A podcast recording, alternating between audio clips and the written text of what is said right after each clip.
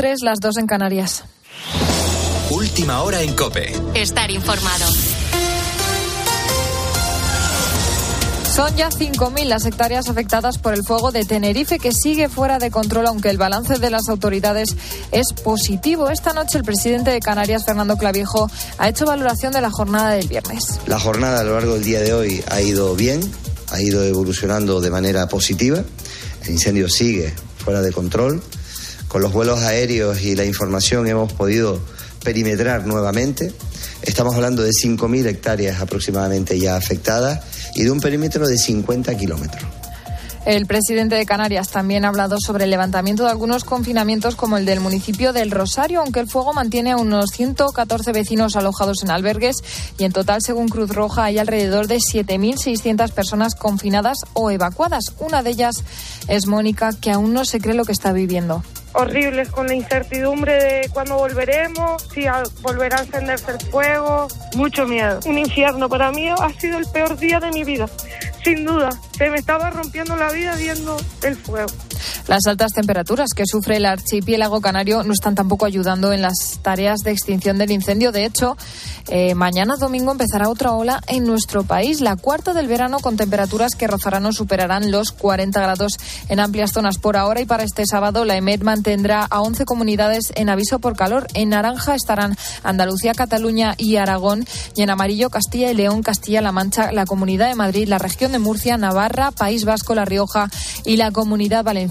Y las altas temperaturas suponen que también sigan subiendo sin parar los grados en el mar. Hay zonas, como por ejemplo Menorca, en las que el agua roza ya los 30 grados. Victoria Montaner. Desde hace 50 años lo comprueba el ingeniero Josep Pascual, que varias veces a la semana sale con su barca para medir la temperatura del mar en un pueblo de la Costa Brava. Es observador meteorológico y colaborador de la Agencia Estatal de Meteorología y ha contado en la tarde de COPE que la tendencia que siguen las temperaturas marinas es aumentar cada vez más. La media suele estar entre los 22 y los 23 grados. Sin embargo, el comportamiento, digamos, no es regular, eh, pero sí que la tendencia es de que, es a que esté subiendo. Y es que cada vez son más frecuentes lo que los expertos denominan como olas de calor marinas. Este exceso del calor oceánico no solo es superficial, sino que también se extiende cada vez más a las profundidades. Los biólogos advierten de que estas temperaturas están impactando negativamente en la fauna marina y también en el sector de la pesca. Y se ha confirmado como caso de violencia machista la muerte de una mujer en Moratalaz, en Madrid, el pasado jueves a manos de su marido. El hombre de 62 años mató a la mujer de 51 y después se suicidó de un disparo. No había antecedentes por malos tratos ni tampoco órdenes de alejamiento. En total ya son 36 las mujeres asesinadas por sus parejas o exparejas en este 2023. Con la fuerza de ABC. Cope, estar informado. Tenemos nueva jornada de liga ya con los primeros resultados en la tabla. Jesús Villalobos. Victoria del Villarreal en Sonmos gracias a un tanto de Gerard Moreno. Raillo salió del campo en camilla y su lesión podría ser grave. También se disputó el Valencia Las Palmas con victoria para los de Rubén Baraja con un gol de Pepe Lu de penalti que ha tenido dedicatoria especial. Bueno, sobre todo mi familia, ¿no? que, que me está apoyando todo este verano, que ha sido intenso para mí y bueno, y que decir también a la afición que desde el primer día he notado su apoyo y bueno, feliz por mis compañeros porque porque se ha visto recompensado el trabajo con una victoria. Para hoy tenemos el Real Sociedad Celta a las 5, el Almería Real Madrid a las 7 y media y el último partido del día, el Osasuna Atlético a las 9 y media.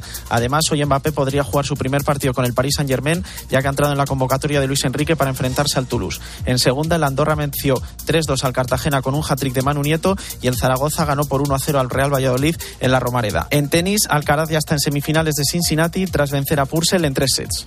Continúas en COPE, sigues escuchando la noche con Rosa Rosado. Cope, estar informado.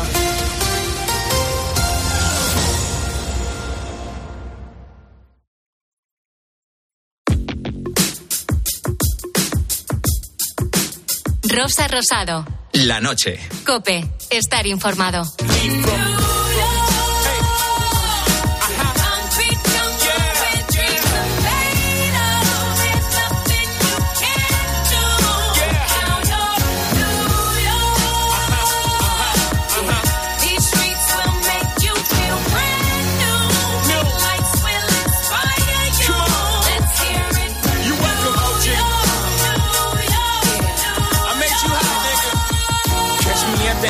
OG at a Yankee game. Shit, I made the Yankee hat more famous than a Yankee can. You should know I bleed blue. Aquí seguimos en la noche de Copa en esta nueva hora. Te vamos a llevar hasta el Everest, una cumbre que cada año intentan alcanzar unas 800 personas y que hasta la fecha han conseguido 4.000 alpinistas. Más de 90 españoles. Luis Giner fue uno de los primeros en 1988. Yo sentí muchísima satisfacción porque fue una expedición muy, muy larga y muy difícil. Muchísimas semanas de gran esfuerzo, con muchísimos inconvenientes. Y evidentemente, bueno, pues en el momento que yo pude llegar a la cumbre, tuve muchísima satisfacción, eh, satisfacción de poder cumplir pues un sueño. A lo largo de las décadas se han logrado muchos hitos en esa cumbre. La primera ascensión sin oxígeno, el primer invidente que la escala, incluso la primera boda celebrada en la cima. Pero nada como lo que quiere hacer Yaribuda Magar, un montañero con las dos piernas amputadas. Yari era cabo en un regimiento indio del ejército británico. En 2010 la explosión de una mina le dejó sin las dos extremidades en Afganistán. Sin embargo, jamás ha permitido que esto le detenga. De hecho, ha escalado ya otras grandes cumbres y ahora ha puesto su objetivo en la mayor de todas. Lo que tiene delante es un reto mayúsculo, es realmente un tema muy a tener en consideración, es decir, es la superación humana en la máxima expresión. El primer paso fue lograr que Nepal anulara la prohibición de que personas con discapacidad subieran el Everest. Y ahora, después de un periodo de preparación y entrenamiento, está listo para iniciar la ascensión este próximo mes de mayo. Pero, ¿a qué dificultades se enfrentará allí arriba? Luis Giner las sabe muy bien hay una serie de dificultades que son comunes a todos los alpinistas. La dificultad principal es la aclimatación a la altura, no, no, cabe ninguna duda. El frío, el viento, la dificultad física, yo considero que él la habrá trabajado con una preparación específica. Y luego, bueno, puede tener algunos inconvenientes que son toda la parte biomecánica de cramponar duro en una superficie que puede estar muy helada. Yari cuenta con dos prótesis que sustituyen a sus piernas. Ambas están adaptadas para la escalada. Él se encuentra muy bien preparado, aunque se enfrentará a más inconvenientes que cualquier montañista. De todas formas, hay indicaciones que todos deben seguir para alcanzar la cima del mundo. Lo importante es tener prudencia, anticiparse, tener una buena visión 360 grados de, de, lo que estamos haciendo y de lo que nos rodea. Y en caso de duda tomar siempre la decisión que nos permita volver a casa y poder explicarlo. Esto para mí es fundamental, ¿no? Porque podemos volver a intentarlo. Eso sí que la montaña no se mueve. Sobre todo eso, saber cuándo hay que dar marcha atrás. Porque por mucho que todo esto se cumpla a, al pie de la letra, ahí arriba hay cosas que no se pueden controlar. Más de 300 personas han perecido en su intento de coronar el Everest. Muchos de ellos gente preparada. Sean cuales sean las condiciones, hay que ser muy consciente de a dónde se va. Creo que si tiene buenas condiciones con la montaña, puede conseguirlo, no, no tengo ninguna duda. Eso sí, siempre y cuando la montaña ponga las condiciones oportunas para que eso se pueda llevar a buen término, tenga discapacidad o no tenga discapacidad, porque eh, evidentemente la montaña siempre tiene la, última palabra. Esperemos que el Everest se porte bien con Yari, porque si tiene éxito habrá conseguido un hito monumental, no solo para el alpinismo, sino para la humanidad. Está claro que cuando nos proponemos algo es difícil pararnos y ojalá tenga suerte. Se la deseamos desde aquí para que pueda poner su bandera ahí arriba y seguir derribando barreras. Escuchas la noche. Con Rosa Rosado. Cope, estar informado. Enseguida te voy a hablar también de Coco, un perro que por circunstancias de la vida sufre síndrome de abstinencia por alcohol y que lo están tratando en una clínica del Reino Unido. Le hemos preguntado a Pedro Bluff, que es veterinario clínico, qué le puede pasar a los perros si se emborrachan. Pues igual que a las personas, pero con una pequeña diferencia. El, el perro tiene un organismo más pequeño, más reducido, tiene un menos peso y las dosis que pueden afectar a los animales, pues lógicamente son mucho más bajas que las que afectan a las personas. Cirrosis, fallo renal. Bueno, enseguida escuchamos a Pedro porque ahora llega el turno de los oyentes. Te preguntamos cuál es el momento en el que te das cuenta de que ya no eres tan joven. ¿Cuándo te ha empezado a dar pereza a ti salir de casa? Pues yo me di cuenta que ya no era tan joven cuando viendo la televisión vi a chavales de fiesta y pensé para mí, pero qué necesidad hay de estar socializando con la gente con lo a gusto que está cada uno en su casa. Y ahí pues me saltaron todas las alarmas. Dije, uy, uy, uy, esto ya no es lo que era. Ya. Pero bueno, es lo que hay, esto es lo que nos toca. Cuando empiezas a utilizar la excusa, al final me apalanqué en el sofá, ¿eh?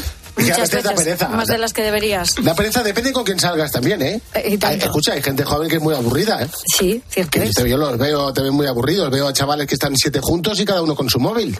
Tampoco son los de echados de, de- de simpatía. Eso es está muy mal, eso está muy mal. Eso está muy mal. Bueno, eh, termina la frase. ¿Te sientes mayor cuando qué? Cuéntanoslo en el Facebook del programa La Noche de Rosa Rosado, en nuestro Twitter, arroba la noche guion bajo rosado y notas de voz al WhatsApp del programa 687089770. Escuchas la noche. Con Rosa Rosado. Cope, estar informado. En la noche de COPE saludamos ya a mi querido cómico manchego Agustín Durán. Buenísimas noches.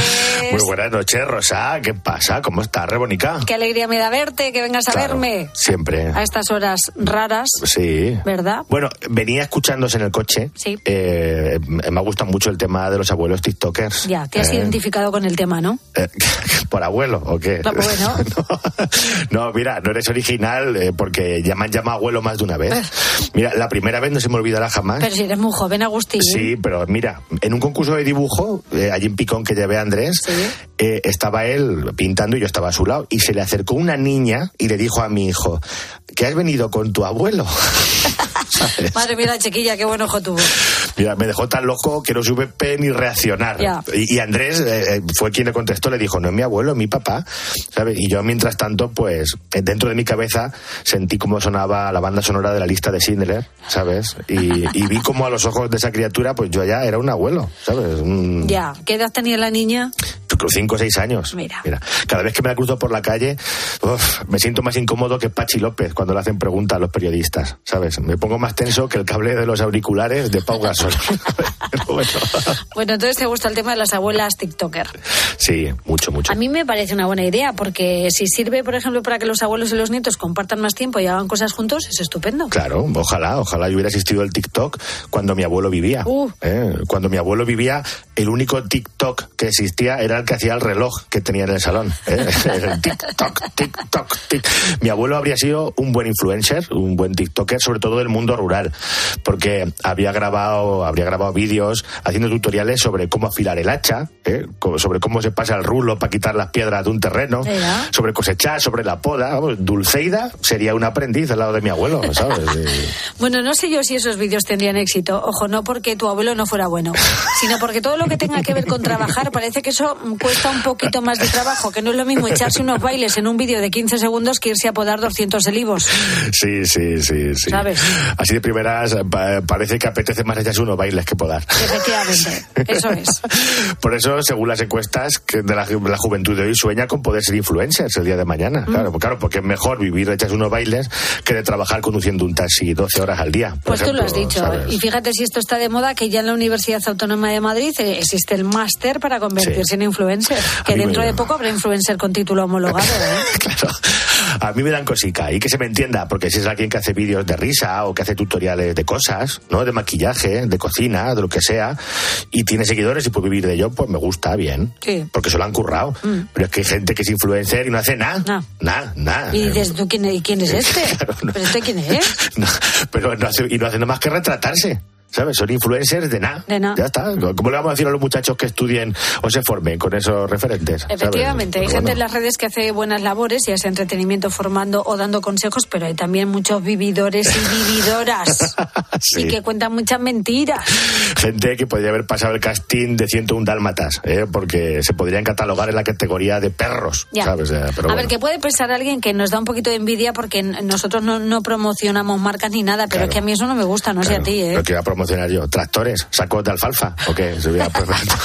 Bueno, tortitas de arroz, eh, otros productos detox. Claro, eso tendría la misma credibilidad en mí que ver a Jorge Javier Vázquez haciendo campaña por Vox, Ya. ¿sabes? Además, estás equivocada porque hace, hace años hice una cosa para una empresa, concretamente para una empresa de injertos capilares. Que tiene WhatsApp. Sí, no te miento. Me llegaron a proponer de ponerme pelo gratis y todo, pero rehusé la invitación, ¿sabes? No. La verdad es que sería curioso verte con pelo. Sí.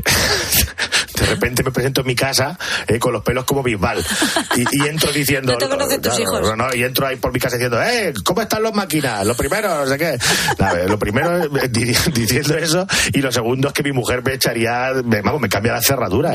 Y mis hijos no me conocerían, claro. Seguro, seguro que no. Además, que si yo tuviera pelo, perdería un par de gags que le encanta hacer a mi hijo. Porque Andrés le, di- le- le dice a la gente, Así que, que le dice, ay, madre Andrés. le dice a la gente, ¿sabes de qué color tiene el pelo mi papá? Y claro, la gente dice, está calvo, no tiene pelo. Y entonces eh, Andrés responde, no, mi papá tiene el pelo color carne. ¿eh? Bueno, apunta maneras el amigo Andrés, ¿eh? Ya mismo te quita el trabajo. Sí, sí. Y luego también si sus amigos le preguntan, ¿por qué tu papá no tiene pelo? Que esto lo preguntan los niños, ¿sabes? Él tiene una respuesta maravillosa y, es, y le dice, es que el pelo de mi papá se lo comió un perro, Oye. ¿sabes? Y claro, y luego entonces ya los muchachos me miran como si hubiera sobrevivido al ataque de una manada de leones, como un héroe, ¿sabes? Bueno, no te pongas entonces pelo nunca para que tu hijo pueda mantener el repertorio. No, no, no lo haré. Mira, te voy a contar una cosa que no sabe casi nadie. Eh, ¿Sabes que me invitaron hace años a pasar un fin de semana en una casa que parecía el palacio de Buckingham, rodeado de influencers? ¿Pero qué tipo de influencers? Pues de los famosos, ¿sabes? Algunos ahora, a día de hoy, son extremadamente famosos. sí? sí, De hecho, cuando me llegó la invitación, ah, miré para ver si se habían equivocado, ¿sabes? Digo, ¿y esto? Esto, esto, esto es para mí. ¿Pero fuiste o no? Sí, sí, fue hace cuatro o cinco años. Que yo era allí como encuentra el error, ¿sabes? Era... Todos allí muy bien pertrechados, llevaban maletines de maquillaje. Pero. Maletines así metálicos. Sí. ¿Tú tienes de esos o no? Yo no, ¿qué voy a tener? no. Bueno, pues estos que son maletines como los que llevan los que maquillan a los muertos. y yo, yo llevaba un maletín, pero el mío no era metálico, era un maletín nevera, ¿sabes? Para llevar los hielos y las Coca-Cola. iba a decir, digo, ¿tú para qué quieres un maletín? Mira, eh, nos llevaron allí y solo había que hacer una cosa, echarse fotos y etiquetar la casa donde estabas, porque era una casa que de estas turísticas que se alquila a precio de sangre de tiranosaurio rex, Pero que ¿sabes? me dices, ahí Sí. me tenías que haber invitado a ir contigo, que esos araos a mí me gustan. Sí, claro. Ahí para cotillear. Sí, sí, estar allí de fiesta y echarse retratos. Ya está. fíjate. ¿sabes? Yo no sé las fotos que se hizo esa gente, de verdad. No hizo falta encender la luz. ¿eh? Siempre había el flash de alguna foto iluminando la casa. Venga, flashazo, flashazo. Yo acabé con las pupilas más dilatadas que Candy Candy. Ay, Candy Candy. ¿sabes? Claro, porque claro, que eh, normal que se maquillen tantos. Esos flashes les están dejando pálidos a esta, a esta gente. Pero bueno, pero el susto gordo me lo llevé al levantarme, porque me levanto con los ojos aún entornados por la mañana y empiezo a ver allí a gente que no había visto el día de antes. No los conocía. Digo, es que seré sonámbulo, me he ido a otra casa. Pero que va, ¿sabes lo que me pasó? A ver. Que los influencers de estos, cuando lo ves sin filtros y sin maquillaje, es que no los conoces, ¿sabes? No, Claro, no sabes es que hay por ahí bastantes que llevan una buena mano de chapa pintura, ¿eh? Sí, chapa, pintura, ladrillos, cemento, hormigón y enredadera para la fachada, ¿sabes? O sea, allí descubrí que además de la Virgen de Lourdes, las cámaras de fotos también hacen milagros, ¿eh? Mira, había una muchacha llorando porque la había dejado con su novio. Y decía, encima que me ha dejado por esa. Y, y dijo, esa que tiene menos seguidores que yo. No me digas, Sí, ¿hasta que- ese punto? Sí, ahí pensé, mucho a tardar en dejarte con esos pensamientos. Pero estaba llorando ahí y cuando aparecía alguien con una cámara, se ponía a sonreír, ¿eh? con, con una cara que tiene muy bien ensayada, ¿sabes? Se iba a la cámara, a seguir llorando. Viene la cámara, me río. Las cámaras de fotos son el ibuprofeno de los influencers. Qué bueno, ¿sabes? qué bueno. Sí, es lo que tiene vivir en la era del postureo. Exactamente. Así que tú has tenido ya tus encuentros con los influencers. Sí, sí, sí. Hace años ya no, ya no. Y con los youtubers y esas cosas que, que decíamos esta noche que nos hacemos mayores cuando realmente nos cuesta definir qué hace un youtuber, que a Sí. veces sientes la necesidad de darles una colleja y decirles que no saben nada de la vida. No sé qué cosas te pasan a ti que hacen que te sientas mayor. Bueno. Sin contar que una niña de seis años te llame abuelo. Yo lo noto sobre todo con las cosas que hacíamos cuando teníamos 20 años y que hacemos ahora, pero claro que nuestro cuerpo no responde igual. ¿Cómo qué? Hombre, las resacas, Ah, por bueno. ejemplo, eso es un clásico, ¿no? Son el punto de inflexión. Completamente. Ya no somos nadie. Antes yo salía, a lo mejor me tomaba como mucho dos copas porque mm, no, yo no, no bebo casi. Y a la semana, a la mañana siguiente me levantaba nuevo, ¿sabes? Nuevo a estrenar. Podía levantarme, ir a correr, a subir montañas. Ahora sí me tomo dos copas, me levanto con más resaca que una playa con bandera roja, ¿sabes? Ahora a mí las resacas me duran más que los anuncios de Antena 3, que a veces no sabes si ponen anuncios en las películas o películas entre los anuncios, ¿sabes? Por eso ya no bebo nada de nada, porque las resacas ahora me duran más que la batería de un Nokia. Efectivamente, ¿sabes? no eres la primera persona a la que escucho decir esto. Tú lo has vivido también. Nos pasa a muchos. En tus propias carnes, seguro, ¿sabes? Sí, sí, sí, menudo dolor de cabeza, pero con nada, ¿eh? Yo, Con mi, nada, mi con nada. es- es- son dos. por Como día y el día siguiente eso. muero. Mira, otra cosa que deja clara que me he hecho mayor. A ver. Yo no puedo ir a la playa sin una silla. Yo no.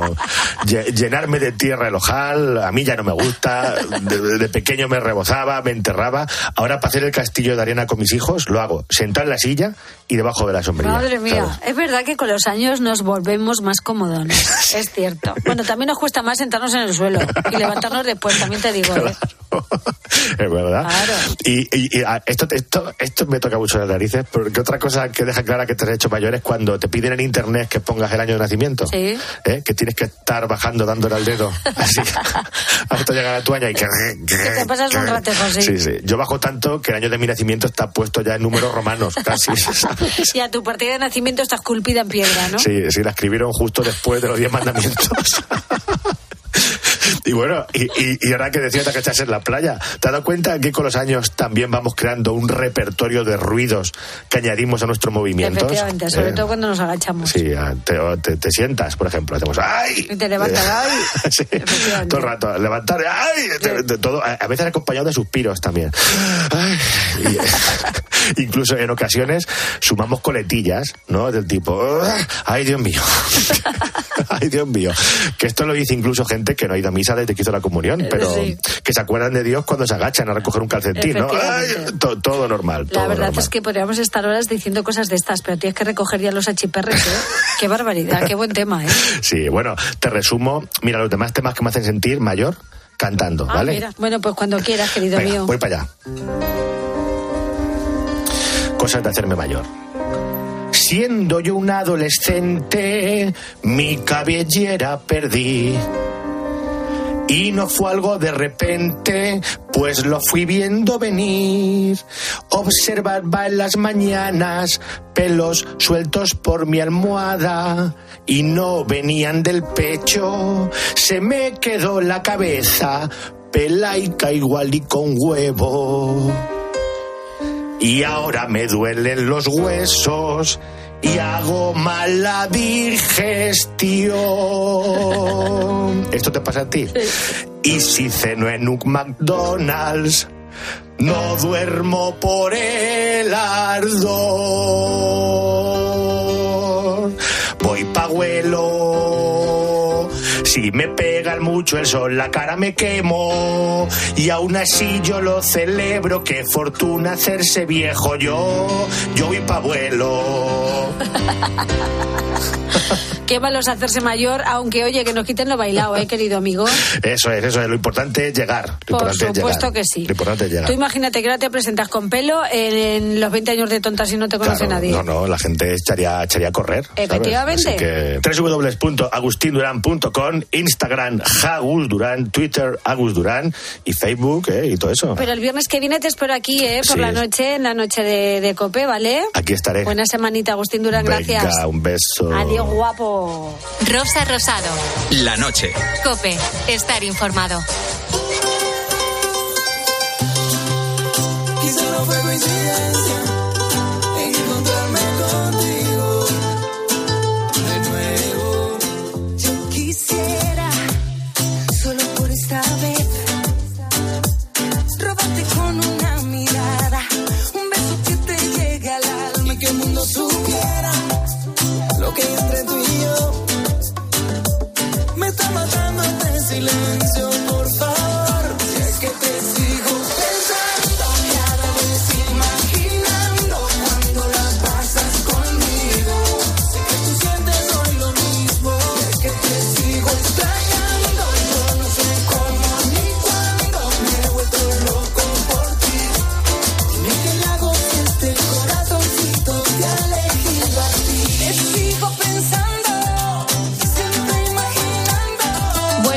Te sientes mayor cuando, por ejemplo, el orden en casa, la jardinería, el tiempo son de repente algunos de tus temas de conversación favoritos, ¿no? Pues Tú sí. las petunias, tú las petunias para que te salga una flor bonita, le pones un poquito de aditivo a la tierra. Yo no tengo petunias, yo tengo Yo no sé ni lo que es. ¿eh? Cuando vas a los grandes almacenes a comprar esparragueras, ¿no? esparragueras. Pues yo tengo una terraza muy bonita con plantas Claro. de plástico, pero tengo, me Bueno, encantan. ¿Se te dan bien las plantas Se me de dan bien, plástico, sí, sí, Rosa? me aguantan, me aguantan bastante. bueno, aquí, aquí los hijos, hablamos mucho de los porque es que son al final los que nos dan las pistas de que no estamos como estábamos antes. Me puse a jugar con mis hijos al fútbol y es que no podía.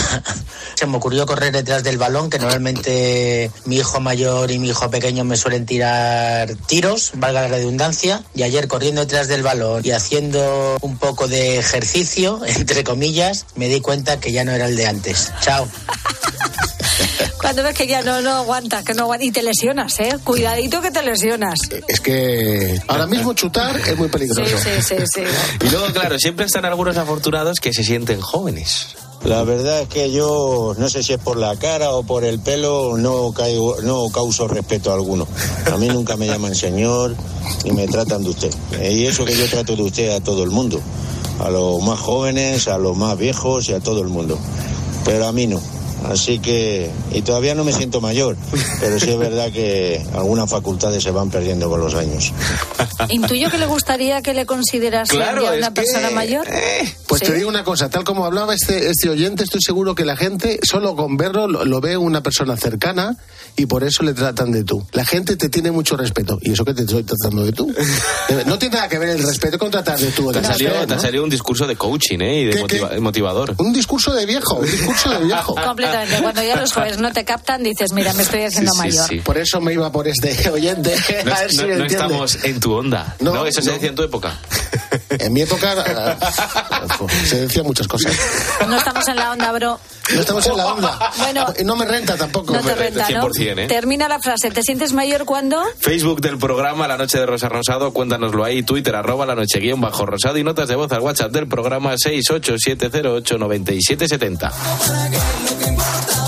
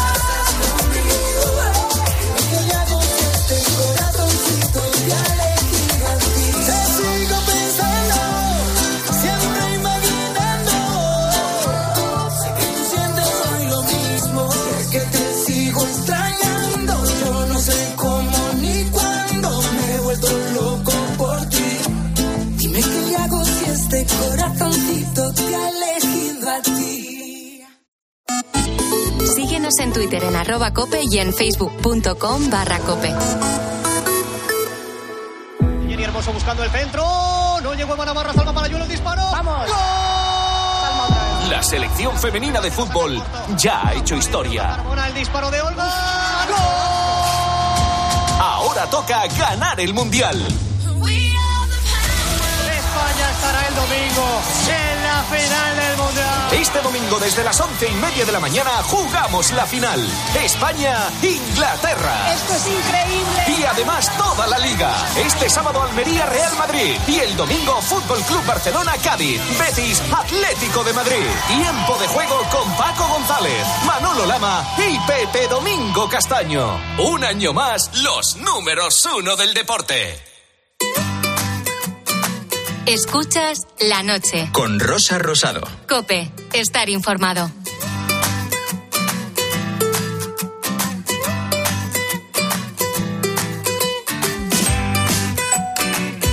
Noche de Cope también nos gusta curiosear un poquito con Álvaro Sáez. que nos cuentas? Y te voy a contar la historia de Coco, que es un perro que llegó al refugio de Woodside Animal Rescue Trust en Plymouth, en Reino Unido, porque su dueño eh, pues había fallecido dos años antes de una cirrosis. Sorprendentemente, Coco se volvió adicto al alcohol porque, por lo visto, el que fuera su dueño le daba bebida antes de dormir. Caramba. Mira, siempre se ha dicho que eh, los perros se parecen a sus dueños y en este caso, pues lo de Coco lo evidencia.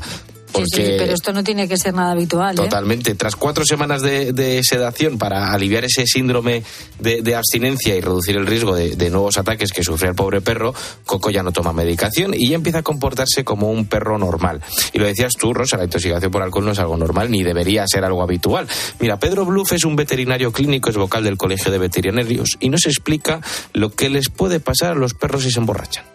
Pues igual que las personas, pero con una pequeña diferencia. El, perro tiene un organismo más pequeño, más reducido, tiene menos peso y las dosis que pueden afectar a los animales, pues lógicamente son mucho más bajas que las que afectan a las personas. Aquí deberíamos intentar mm, diferenciar entre lo que es una intoxicación aguda y una intoxicación crónica. En cualquier caso, los efectos de ambas intoxicaciones pueden llegar a ser mortales y provocar síntomas que lleguen hasta provocar pues cirrosis, fallo renal, convulsiones, eh, en fin, lamentablemente pues eh, la muerte del animal como ha sido en este caso.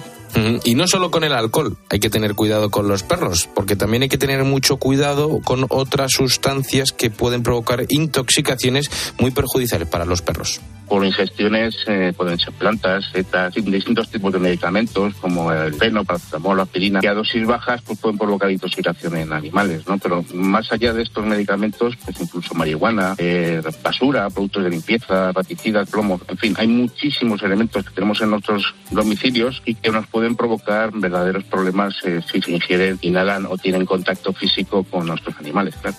Por eso es muy importante recordar siempre que han comido o que han bebido eh, al llevarles a urgencias. Y es vital dar toda la información, Rosa, de lo que se haya podido intoxicar. Hay Claro. que intentar recor- recordarlo todo, como decías, porque cuanta más información demos, mejor. Poder identificar el tipo de tóxico que ha ingerido el animal, eso es fundamental para poder establecer un tratamiento más adecuado. Algunos tóxicos incluso pueden tener algún tipo de, de, bueno tratamiento específico, pero otros no, tienen necesitarían un tratamiento de soporte. Entonces es muy importante que cuando el, propietario venga con el animal intoxicado, cuanta más información nos pueda aportar, muchísimo mejor para poner el tratamiento más adecuado.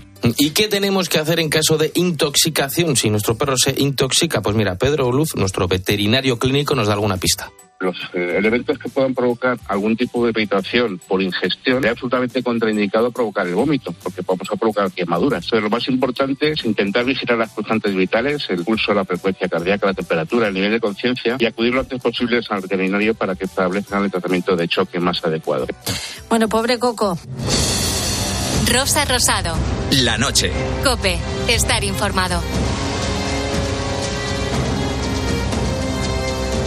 Es sábado 29 de abril y vamos a iniciar nuestra sección de leyendas y misterios, algo que siempre nos encanta a estas horas y que es un buen momento para ello. Y contamos con el gran investigador de estos temas, nuestro experto José Talavera. Buenas noches. Buenas noches, ¿qué tal Rosa? ¿Cómo va la vida? Pues muy bien, o sea, hoy la cosa va de pintores, arquitectos, Vaya. escultores que fueron dejando sus particulares enigmas en sus obras más icónicas. Yo te digo, hay mucho misterio en el arte, Rosa, yo te lo digo yo. Pero Qué fíjate, eh, hay que ver, hay que leer los cuadros, no hay que verlos, hay que leerlos, realmente. No es fácil, pero bueno, lo vamos a intentar. Antes vamos a contar de dónde vienen algunas expresiones que utilizamos muy habitualmente, pero que desconocemos su origen. Hablamos de una que significa que una persona comienza a discutir y cada vez se va enfadando más, subiendo de tono. Vamos, que se le va calentando la boca. Ya te digo, anda que no nos pasa eso a los españoles sobre Buf, todo, ¿eh? hoy nos tanto. encanta. Bueno, pues y comienza a soltar muchos insultos seguidos, a despotricar de todo y de todo. Bueno, el origen del dicho lo encontramos en el mundo ecuestre, fíjate tu Rosa. Anda. Cuando un caballo parece o padece deshidratación, se le calienta la boca y esto provoca que las riendas que sirven para dar las instrucciones, llamados bocado, hay que decir, porque van colocadas justamente en la boca, se le desajusten y provoque que no haga caso a las órdenes que se le dan. De esta manera acaba desbocado y por lo tanto el jinete pierde todo control sobre el equino rosa. De ahí que cuando a alguien se le calienta demasiado la boca, acabe perdiendo el control de lo que está diciendo. Fíjate que nunca pensé que este dicho encontrábamos el origen en el mundo ecuestre. Ya ¿eh? te digo, como, un como los caballos, pues tú ibas, eh, un caballo así dando, relinchando, Sí, sí, pues sí. igual, igual nosotros cuando se nos calienta Se la nos boca. calienta la boca. Bueno, pues vamos a hablar hoy de un tema muy interesante porque si hace unas semanas hablamos del robo de, de obras de arte, ahora vamos a tratar misterios que algunas de ellas contienen porque el artista quiso dejarlo ahí para la posteridad. Sí, porque hay muchos artistas que fueron dejando estos particulares enigmas en sus obras de arte más icónicas. Vamos a conocer algunos de ellos y a ver si podemos descifrarlos. Pues venga, comenzamos con un cuadro muy conocido.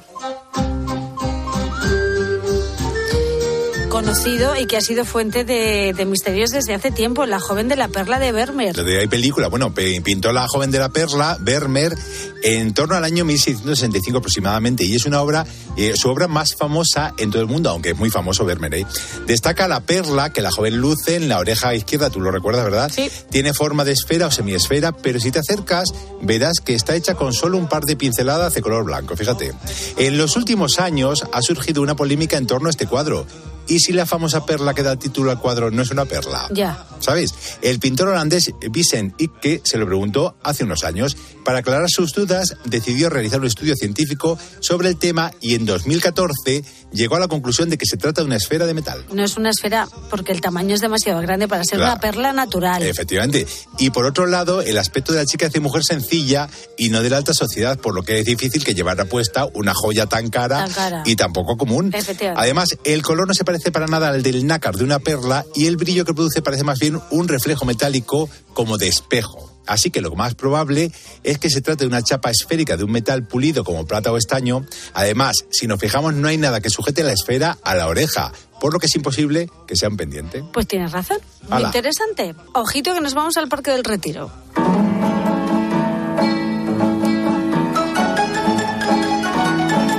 Y a ritmo de chotis. Me encanta chotis. Hablamos de, de una escultura que nos la encontramos precisamente aquí en el Parque del Retiro, muy llamativa, que es la del ángel caído. ¿Qué misterios guarda esta obra de arte, José? Bueno, la verdad es que a mí siempre me ha impactado esta estatua, pero he hablado con Manuel Jesús Segado Uceda, que ha sacado un libro llamado Enigmas del Arte y me ha dicho esto, fíjate.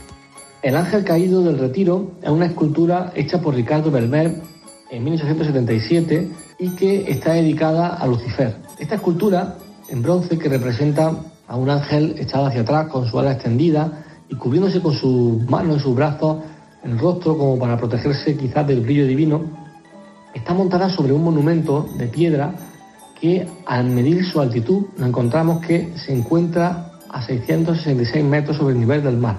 Es decir, el número del diablo, el número de la bestia. Esto ha servido para que eh, crean que tiene un significado diabólico real. Y de hecho hemos encontrado restos en los, alrededores de posibles rituales eh, dedicados al diablo. Además también existe la creencia de que bajo este monumento o en torno a él hay una puerta que lleva hacia el infierno. ¿Realidad? ¿Casualidad? No lo sabemos. Pues fíjate, lo que yo no sabía es que el ángel caído eh, estaba dedicado al diablo. Y Pues lo he sí. visto mil veces, ¿eh? Claro, ahí lo tenemos en el retiro. Qué bueno. Mm. Bueno, pues la verdad es que tiene gran interés todo esto, sí. Nos vamos a tiempos egipcios. Bueno, egipcios o mesopotámicos, porque también hay un misterio que tiene que ver con la forma de construir esas grandes obras que hacían esta gente. Sí, sí, sí, bueno, pues... ¿Qué artilugios usarían? Pues eso digo yo, que podría ser tecnología sorprendentemente avanzada para su tiempo. Bueno, pues me lo ha contado también Manuel Jesús Segado Uceda. Bueno, mucho se ha hablado y se ha escrito sobre la posible utilización de alta tecnología en el antiguo Egipto o la antigua Mesopotamia. Pues en relación a la construcción de las pirámides, por ejemplo. También tenemos otros elementos como, por ejemplo, los relieves encontrados en los jeroglíficos del templo de Abydos, donde podemos ver un supuesto helicóptero, un automóvil o un submarino, entre otros elementos curiosos como incluso un ovni, que no sería otra cosa que la superposición de diferentes jeroglíficos en periodos distintos. Es decir, se cubren los primeros con una argamasa y se graban los posteriores. ¿Qué sucede? Pues que con la erosión se desprende la argamasa y esa superposición de jeroglíficos hace que nos cree una paridolia que nosotros asociamos a formas que ya conocemos en la actualidad. Claro, a ver, el uso de alta tecnología eh, en esta época es muy improbable, pero ahí están Bueno, estos misterios, ¿no? Siempre se habla de extraterrestres para explicar esto. Los hay, no, realmente es la explicación que da todo el mundo, ¿eh? Todo el mundo que cree en los extraterrestres, claro. Sí, sí, sí, sí. Sí. Bueno, cambiemos de asunto y nos vamos a un cuadro bastante conocido. De uno de mis artistas y pintores favoritos, como es Van Gogh, Maravilloso. que bueno, sus cuadros también tienen su misterio. En concreto hablamos del cuadro de la terraza de, de café por la noche. Bueno, pues hay que decir que Van Gogh era un pintor muy visceral y repleto de fuerza y rabia en su interior, que lo demostraba teniendo una producción de cuadros tremenda. Bueno, hizo de cuadros una exageración. Sí. Bueno, el cuadro que refieres, pintado en Arles, hay que decir, refleja una reunión bastante grande en una terraza en una noche Qué estrellada. bonito es. Es precioso y cautivador, hay que decirlo. Sí, sí. Pero el misterio está en la gente que lo compone. Si nos ponemos a contar detenidamente, hay en la mesa 12 personas, concretamente, fíjate. De esas 12, una está en pie, se ve de blanco y está claramente diferenciada de la vestimenta del resto, pues viste una especie de túnica. Se asegura que esta era una representación de la última cena y que el de blanco es el mismo Jesucristo hablando a sus discípulos. ¿En serio? ¿A que no te lo esperabas? Mira que lo he tenido durante muchísimo tiempo en el salón de casa y nunca me había Nunca percatado de esto. Bueno, pues no pensaba yo que era una representación de la última cena. Sí, sí, sí, sí, Bueno, sí, qué te crees, curioso. te crees, sí. Qué curioso. Vamos con otro importante cuadro. Vamos a hablar también de un cuadro cautivador y misterioso, tal vez el más misterioso de todos. Y el que más sorprende cuando lo ves, porque por lo visto es muy pequeñico. Sí, Se trata de la Gioconda de Leonardo da Vinci. Sí, bueno, pues hay que decir que la Gioconda sigue siendo un misterio a día de hoy. A día de hoy ¿Quién era la Gioconda? Todo apunta a que la mujer retratada es Lisa Gerardini, esposa del comerciante italiano Francesco Bartolomeo di Giocondo, que era conocido con el sobrenombre de Mona Lisa. Esta es la tesis más aceptada entre los críticos del arte. Aún así, existen muchas otras teorías sobre la verdadera identidad de la Mona Lisa. ¿Quién será? Algunos apuntan que la modelo era la madre de Da Vinci, fíjate Rosa, Caterina Buti del Vaca, o una amiga de Juliano II de Médicis, noble de la, de la época renacentista. Otros apuestan porque la modelo pudo ser un amante de artista eh, o, bueno, que era un joven disfrazado de mujer o incluso un autorretrato del autor caracterizado con rasgos femeninos. Qué misterio. De cantidad de cosas, ¿no? La sonrisa y la mirada de la modelo, modelo han sido otro de los enigmas más comentados. Si observamos el cuadro, vemos que la modelo está seria y solo a través de la sonrisa cambia su estado de ánimo. Desde luego, porque esta ilusión óptica que atrapa al espectador se denomina la sonrisa inalcanzable. Ya te digo. Y además que existen muchas, fíjate, muchas imitaciones, réplicas, versiones del cuadro de Da Vinci. La más antigua, mejor conservada, es la llamada gemela de la Mona Lisa, que se realizó en la misma época y con la misma técnica que el original. Anda. Posiblemente esta réplica fue realizada por uno de los discípulos de Da Vinci y puede visitarse, atención, hoy en día en el Museo del Prado de Madrid. Que todos pensamos que es la, la original, pero no lo es. No es. Y en sus casi 500 años de vida, la Mona Lisa se ha convertido en un icono popular que ha inspirado a muchos artistas como Dalí, Marcel Duchamp, Fernando Botero. Todos han, digamos, utilizado como modelo para sus retratos. La fama del cuadro en la actualidad se debe, en parte, a un intento de robo en 1911. El delito se convirtió casi en una cuestión de Estado y tras ser recuperada la Gioconda, se convirtió en una atracción mundial. Desde luego que es un icono popular seguido por muchísimos fans. ¿eh? Ya te digo, a Que mí... los tiene por todo el mundo. Bueno, sobre todo chino, porque yo cuando fui no me dejaban verla. Tuve que dar empujones para poder Pero es pasar. que es difícil verla, ¿eh? Con tantísima gente como hay. y luego lo vaya. chiquitica que es el y cuadro. lo lejos que está, porque te pones una está. valla, bueno. Y luego tienes un cristal, en fin, que Sí, es, sí, es sí, complicado. Es un poco decepcionante cuando vas a verla. ¿eh? Bueno, pero mola, mola verla, así el. Louvre de París. Bueno, eh, vamos con otro cuadro mítico. Vamos a hablar, a desvelar algún misterio del Ángelus de Millet, que tiene también mucho misterio. Bueno, pues he aprovechado para que nos lo cuente Manuel Jesús Segado Uceda, que lo explica muy bien en su libro Enigmas en el arte. Esta retrata una escena en mitad del campo donde vemos retratada a una pareja entre la que se encuentra eh, una cesta depositada en el suelo.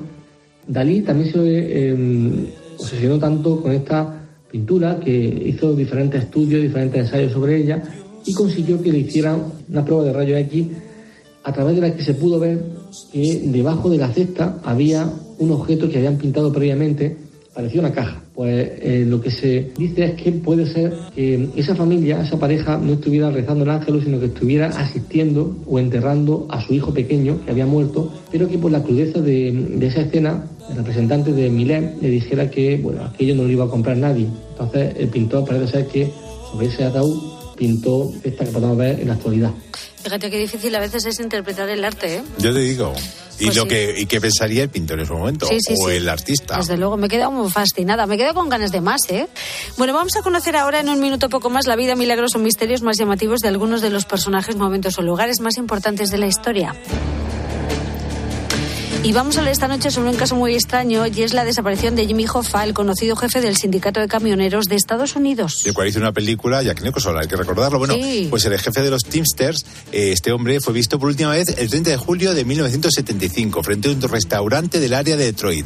Desapareció por completo y de vez en cuando el FBI investiga a ver qué pasó. De hecho, la última investigación fue en un campo cerca de Detroit en junio de 2013 porque un presunto mafioso, Tony Cerilli, dijo que allí estaba, había sido golpeado con una pala y enterrado allí. Nada encontraron, por supuesto, porque eso suele ocurrir. Bueno, pues en el momento de la desaparición, el FBI eh, pudo, se piensa que pudo estar eh, vinculado a los esfuerzos de Hoffa por recuperar el poder en Tister y la influencia de la mafia sobre los fondos de pensión del sindicato. Ya estaba tratando de volver a una posición de poder, eso pensaban, ¿no? Efectivamente, bueno, pues fue enviado a prisión en el 67, Nixon lo indultó en el 71, pues las teorías a lo largo de los años incluyen que enterraron a Hoffa debajo del antiguo estadio de los Giants en Nueva Jersey, que lo enterraron en una granja de caballos en Michigan, que fue llevado a un pantano en Florida como alimento para los cocodrilos o que su cuerpo fue incinerado. Fíjate la cantidad de versiones. Otra de las primeras teorías era que Hoffa simplemente se marchó a América del Sur con una bailarina gogo, que sería lo mejor para él, sin ninguna duda. Bueno, pues sorprendente misterio el de este señor, Jimmy Hoffa. Pues Talavera, gracias por hablarnos de estos misterios tan increíbles que tiene el arte mundial y todas estas curiosidades. Bueno, pues un muy seguro muy grande. Hasta la próxima semana. Adiós, José Talavera, gracias. Chao. Rosa Rosado. La noche. Cope. Estar informado. Escuchas la noche. Con Rosa Rosado. Cope. Estar informado.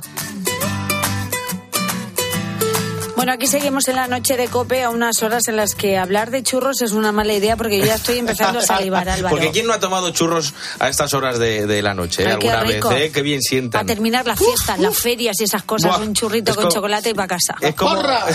Sí, sí, claro. Claro, porque ahí en la, churrería se monta un ruido en- entre el, entre el churrero que, que grita, el aceite que crepita y tal y cual, el otro no sé qué, cuándo, las porras, y por lo menos las sacan.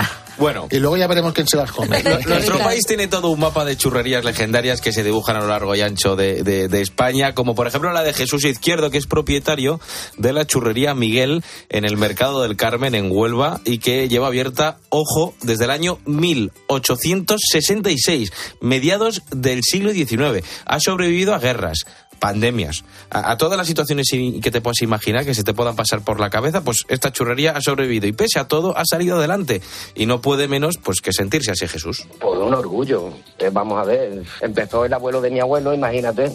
Fíjate, los churros, menuda tentación, ¿eh? No conozco a nadie que no le guste. El, ne- el negocio comenzó con su bisabuelo Victoriano Izquierdo en el año 1866 y desde entonces la churrería ha estado aguantando el tirón entre comillas porque todo empezó en una feria. Empezó, eh, el abuelo de mi abuelo era panadero y era dulcero y vendía los productos suyos, los vendía en las ferias y esas cosas. Y entonces vio a un feriante que hacía buñuelos con una jeringa y dijo, pues yo quiero aprender y lo contrató y entonces aprendió a hacer churros Y siguen con la misma receta atentos desde el año 1866, siempre buscando, nos dice, la máxima calidad del producto. Mm, Seguimos la misma, la misma cantidad de harina, de agua, de sal. La única diferencia es que el material ha cambiado. La harina ya no se muele en piedra, ya es todo más, más moderno. Entonces, la calidad de la harina ha cambiado también. La calidad del aceite. mm, Son muchos cambios, pero vamos, seguimos en la misma línea. En la misma línea, pero como nos decía, con máquinas más modernas. Imagínate, antes los, los peroles eran de carbón y teníamos que, para, eh, para calentarlo le metían un ventilador para que el carbón cogiera fuerza y después si se calentaba demasiado había que quitar el perol para que no se calentara. Era complicado. Las máquinas eran manuales eran y ahora son, son automáticas casi. Hombre, gracias a Dios, ahora va todo más rápido, porque se montan unas colas de las churrerías, que menos mal que eso cunde, porque es que si no... Bueno, ¿cuántos churros habrán podido salir de esa churrería desde el año 1866? Mira, imposible de calcular, ya te lo digo yo. Incluso tampoco se pueden calcular cuántos churros se venden en el mismo día. No tengo cálculo, no te puedo decir. Hacemos en ruedas y entonces pues, el cálculo es complicado, según el tamaño. Es que es, que es muy, muy complicado calcular. Aquí va por peso y entonces me piden 100 gramos, 200 gramos para 10 personas. Complicado. Y fíjate que la expresión hacer un churro suele tener como connotaciones negativas, ¿no? De que lo has hecho deprisa, corriendo mal, sin gusto, sin gracia, pero el oficio del churrero es muy complicado. y Ya te digo yo que si nos ponemos, no sacamos ni uno.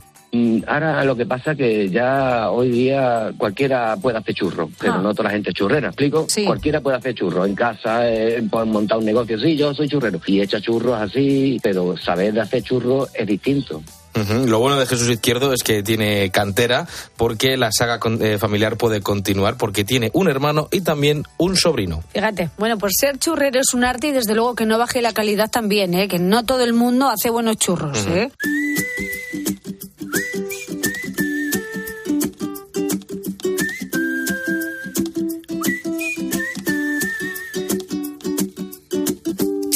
Haces diferente simplemente con el solo hecho de existir.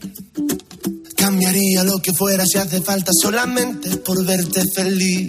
Tanto tiempo esperando una promesa, una caricia, una señal. Formas parte de este sueño y yo contigo llegaría hasta el final. Te juro que nada puede ir mejor, solo si es contigo. Porque esta vida me lo enseñó. Ya ves, te necesito contigo. Recorrería el mundo entero contigo. Me pasaría todo el tiempo mirando el firmamento y con tus dedos tapando el sol. Solo si es contigo. Me perdería en una isla contigo. Caminaría de tu mano y ahora que te tengo al lado, me siento mucho mejor. Estaba yo pensando también que cuando tus amigos te ofrecen ir a un nuevo local a tomar algo y solo preguntas si la música está demasiado alta y si hay sitios para sentarse, eso también es que te estás haciendo mayor, ¿no? Que es de lo que hablamos hoy con los oyentes, ese momento en el que te das cuenta que ya no eres tan joven. Hablábamos antes de esos pequeños detalles en los que te das cuenta de que te estás haciendo mayor. ¿Y qué hay más cotidiano que el desayuno? Yo me vi que, vamos, me he visto que me he hecho mayor en el desayuno. Yo desayunaba un vaso de café con leche con cuatro galletas. Bueno, pues de eh, hace poco empecé un cuenco de café con leche con sopas de pan como hacía mi padre. Y ahí me dije, pasa algo, te has hecho mayor. Es que cuatro galletas para un desayuno, perdóname, pero eso no es bueno. Eso te dan mareos a la media hora. Hay que desayunar fuerte. La gente que, que desayuna un té y un kiwi no son tristes. O sea, me refiero, ¿cómo aguantan hasta la hora de comer? Es un desayuno un poco triste. Es sí. muy triste, a menos de que luego a a las once y media te comas un buen bocadillo de panceta que te ayude hasta la hora de comer. Pero es el hecho de que ha pasado a desayunar lo que desayunaba su padre. Claro, eso que veía como algo carca, ya se lo toma ella. Efectivamente, que también estaba yo pensando que si estás bebiendo menos cerveza y ahora te gusta más el vino, también es que te estás haciendo mayor, ¿eh? A mí no me gustaba el vino cuando era joven y ahora mismo pues, Eh, he pues, salido a mi padre. Eh, Ahí estamos, ahí estamos. Bueno, también hay otro de los aspectos cotidianos en los que nos podemos dar cuenta de que, so- de que somos mayores, es en la ropa. Pues yo me di cuenta que eh, ya no era tan jovencilla cuando mi- mis dos hijas, eh, no les ofrezco mi ropa, que a mí ya, bueno, pues no me valía, había engordado y me dicen, no, no, mamá, eso no, que son pantalones de madre. Y yo me quedé así y digo, pero ¿cómo pantalones de madre? ¿Qué son pantalones de madre? Pues todavía no me he enterado lo que son pantalones de madre, pero ellas lo, lo tienen clarísimo. Eso no vale porque son de madre. Un beso. Qué bueno. Yo creo que el pantalón de madre es todo aquel que no sea un tejano, un vaquero.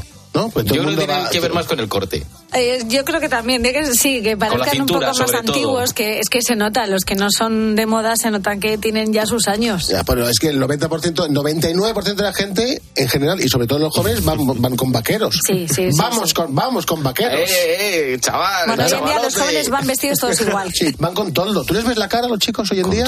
Con toldo tienen aquí un, un flequillo. Tú, tú vas con un poquito Yo así. voy un poquito Tienen un así. flequillo que con viento se van. No ven. O sea, estos, esos visera. niños no ven el semáforo, no ven a alguien que pase por delante. van con un toldo. Eso sí, están muy guapos, pero no ven. Mira, y por supuesto también la ropa, nuestro vocabulario y nuestras costumbres son un indicador de que algo no va muy bien. Uno de los indicadores que te hacen ser que seas más mayor es cuando sin venir a cuento te pones las manos en la espalda, miras al horizonte y dices, qué buena tarde se ha quedado. Qué buena tarde se ha quedado. Qué Y el, y el, maravilloso. pues, pues ya hemos comido. Pues ya hemos ¿eh? comido. Pues ya hemos comido. Pues ya hemos llegado. O aún peor, la gente que dice, pues ya estaría, estaría qué. Es un condicional y ha terminado. ¿Tú te paras a ver alguna obra de vez en cuando por la calle, eh, Rosa? No, no, no, no. Yo el otro día, te juro que estuve a punto, dije, venga, venga, Las mira". del Bernabéu está llena Pero de... ya de hombre, yo creo que es más de hombre que de No, mujeres, es- ¿no? no, bueno, Allí tres o cuatro. puede ser, no lo sé. Ya verás cómo van a engarzar mal ahí la crónica. Cuidado, cuidado. Y se ponen ahí, parecen agentes de, estos de, de seguridad. Sí, porque una cosa es mirarlo y otra cosa es comentarla con desconocidos. ¿Y hablas con la tele cuando estás sola? Mi madre, cuando, cuando veía por mujer, cuando veía pasapalabra, no, que no, que no, habla más lento. O sea, mamá, que está grabado. Bueno, que está grabado. Hablar solo también es un síntoma ¿eh? de, Sí, sí. de que nos hacemos mayores y es que, bueno, todos envejecemos todos los días. De hecho, eh, ahora que terminamos el programa somos un poquito más viejos que cuando lo empezamos a la una y media. Concretamente dos horas y media más mayores. ¿Ves? Tenemos que acabar más arriba. Esto, esto ahora mismo me ha hundido ahora mismo. Pues te digo una cosa, es la mejor de las posibilidades porque la otra opción eh, es mejor no contemplarla, ¿eh? Vale, hombre, eh, prefiero seguir la noche vivo que muerto, también te lo digo. si te pones en esta tesitura, perfecto. Exacto. Disfrutemos de la vida. Gracias a todos los mensajes que nos habéis mandado, todos los oyentes. Seguimos abiertos en las redes sociales del programa, así que búscanos en la noche de Cope con Rosa Rosado. Facebook, La Noche de Rosa Rosado, Twitter, arroba La Noche guion bajo Rosado y notas de voz al WhatsApp del programa el 687089770. ¡Hala, que nos vamos ya! Que nos vamos yendo. Que llegan las 4 de la mañana, ya es hora, ¿eh? Te digo una cosa, Rosa, y va a sonar a peloteo, pero este programa y tu compañía nos rejuvenece a todos, de verdad, gracias. Pues a mí, me- a mí me está saliendo canitas y se me está quedando mala cara de trasnochar los viernes, Pues ya te ¿eh? digo una cosa, no creo que hagamos un programa muy viejuno, ¿eh? Yo creo que No, está bastante pero- bien para que la gente joven lo escuche. Ya. Todo el mundo, es un programa non-stop. Yo antes Estamos los aquí con- viernes, Rosa, me iba a estas horas, estaba en una discoteca tomando copas con mis amigos y ahora estoy aquí. ¿Y no Pero, prefieres eh, estar es aquí? hace- pero es hacerse mayor. Yo prefiero estar aquí, claro, porque el otro me costaba dinero y aquí no. Como decían Famino y Cansado, es mejor estar aquí que delinquiendo. Sí, sí, o drogándose. o drogándose. Bueno, hacerse mayor también tiene estas cosas, que el trabajo es el trabajo y te obliga a trabajar horas en las que, bueno, pues Claro, en otro si no sabes quién no. es Faimino y cansado, eres joven. Pues menos mal que no he hablado de Gila o de Pepe Isber, por Cuando ejemplo. hacemos referencias que los jóvenes no entienden, Robert, nos estamos haciendo mayor. Ahora, para que la gente entienda, sería más o menos los Mario Bros del siglo XXI. Sí, igualitos. Oye, que yo me siento súper bien, ¿eh? Y cuanto más años tengo, mejor estoy. Pues y sí. ya está. Vamos a ver unas imágenes tuyas. Claro que esto es la radio, perdona. Bueno, escuchamos a Nena Conte que ha venido a vernos esta noche para hablarnos de su nuevo disco, de la gira, y la puedes volver a escuchar al igual que cualquier otro momento del programa en cope.es y en las redes sociales de la noche de Cope con Rosa Rosado. Álvaro Saez, gracias y hasta la próxima semana. Adiós, adiós. Que serás una semana más viejo. Muchas Roberto Alcaraz, buenas noches y disfruta el fin de semana, hijo mío. Buenas noches y espero llegar a la semana que viene. Ya, por en esta tesitura vamos a ir semana por semana. Rosa, gracias, guapa, adiós. Margote, gracias. Margote ha empezado de peinado y ya se ha puesto el moño. Qué, qué guapo es. También Marcote, gracias, Marcote. guapo. Bueno, eh, también gracias a Mariano García y a todos vosotros por acompañarnos con vuestros mensajes y vuestra compañía. Aquí todos somos guapos en este programa. Pero Ha sido, un, Marcotes, Marcotes, ha sido un placer, ¿eh? como siempre. Saludos de Rosa Rosado. Hasta la semana que viene. Sé feliz. Adiós.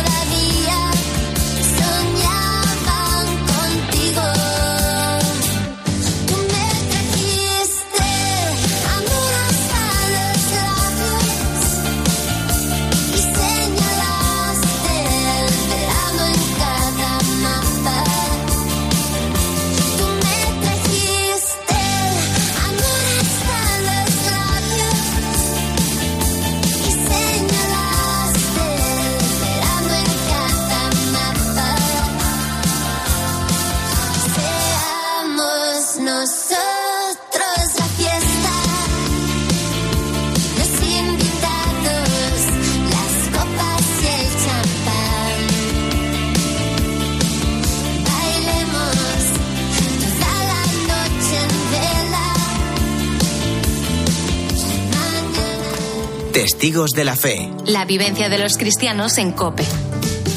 María Magdalena, comensal con el Papa en la JMJ. Ujú, Estaba a su derecha, hemos hablado de muchas cosas, pero sobre todo, o sea, yo me he quedado con el mensaje de él que era ayudar. O sea, de todo lo que hemos hablado, todos los temas que se ha tocado, todo giraba en torno en ayudar al prójimo, ayudar a la gente que te necesita. Si hay alguien a tu lado que necesita de tu ayuda, tienes que echarle una mano.